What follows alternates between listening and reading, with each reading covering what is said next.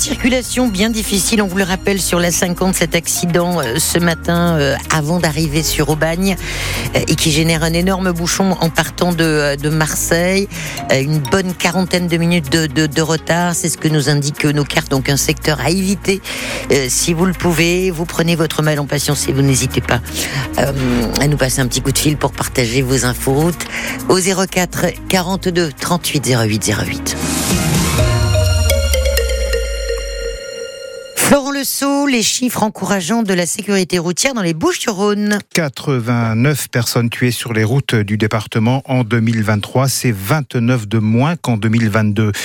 À Marseille, par exemple, deux fois moins de morts l'an dernier. 14 piétons tués euh, en 2023 dans les Bouches du Rhône. C'est encore beaucoup, bien sûr, mais c'est 5 de moins en un an dans le Var. 10 piétons morts en 2023, un de moins qu'en 2022. Alors il y a des miraculés aussi, comme cette Toulonnaise renversée sur un passage piéton, quartier de la Rode, donc à Toulon, il y a 4 ans et demi.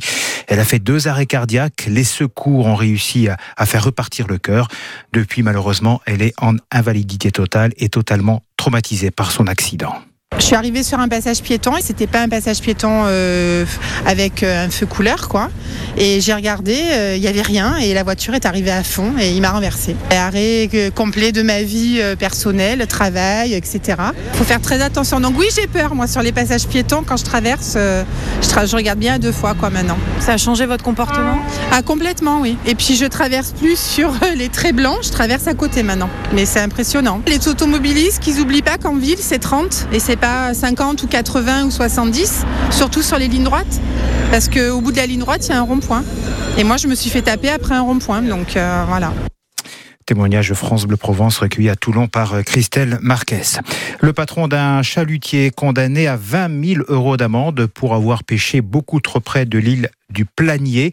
Des relevés de position du bateau prouvent qu'il est allé plusieurs fois dans cette zone protégée, ce qui, selon les juges, a eu un effet dévastateur pour la faune et la flore. Ce récidiviste, déjà condamné, écope aussi de six mois d'interdiction de pêche commerciale. Il devra également verser des dommages et intérêts à plusieurs associations de défense de l'environnement. Deux fois moins de TGV en circulation à partir de demain jusqu'à dimanche. De nombreux TER supprimés aussi pendant trois jours à cause, bien sûr, de la grève des contrôleurs.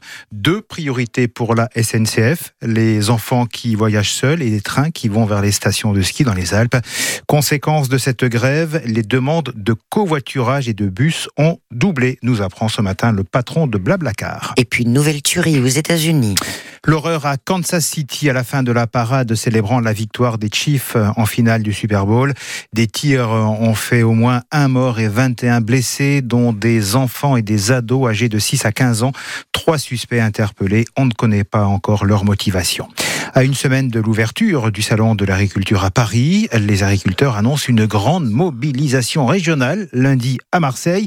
Ils demandent une mise en œuvre rapide des mesures promises par le gouvernement. Rassemblement prévu donc devant le MUSEM à 10h, donc lundi.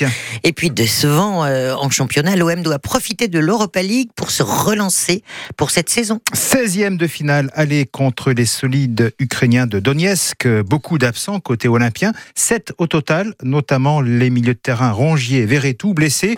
L'occasion pour Azedine euh, Ounaï de montrer tout son potentiel.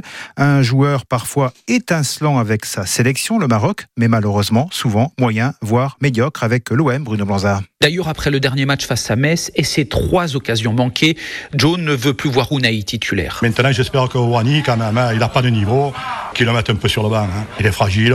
On dirait toujours qu'avant de faire une tête, il se coiffe. Ah, ce qu'il faut arrêter. Dans l'ensemble, ses prestations avec l'OM sont meilleures qu'à une époque. Il faut dire qu'en début de saison, à un poste inhabituel pour lui, côté droit de l'attaque, Asdin Ounaï n'y était pas, pour d'autres raisons également. Avec ma blessure, plus des choses un peu personnelles. Après, avant la 15, j'étais vraiment bien. Après, voilà, pendant la 15, j'étais vraiment bien avec mon pays. Voilà, maintenant je retrouve l'équipe, je retrouve le club. J'ai fait deux matchs maintenant, donc voilà, c'est à moi de rester sur cette lancée et de bien finir la saison. Avec Unai, on a l'impression que l'OM tient un joueur exceptionnel, car demi-finaliste de la Coupe du Monde avec le Maroc il y a un peu plus d'un an. Mais on oublie trop vite qu'à la même période, il joue encore chez le dernier de Ligue 1, Angers, et qu'il n'a que 23 ans. À lui de profiter de l'absence de plusieurs joueurs importants au milieu de terrain, encore ce soir face à Donetsk, pour montrer qu'il peut s'imposer à l'OM, question qui reste plus que jamais d'actualité. Avant de faire une tête, il se coiffe. Parole de supporter recueillie par euh, Bruno Blanza. Bruno qui vous fait vivre ce match européen ce soir sur France Bleu Provence. Notez bien l'heure du coup d'envoi, 18h45. Et l'avant-match, bien sûr, dans 100% OM, 18h10. 1700 supporters olympiens font le déplacement à Hambourg.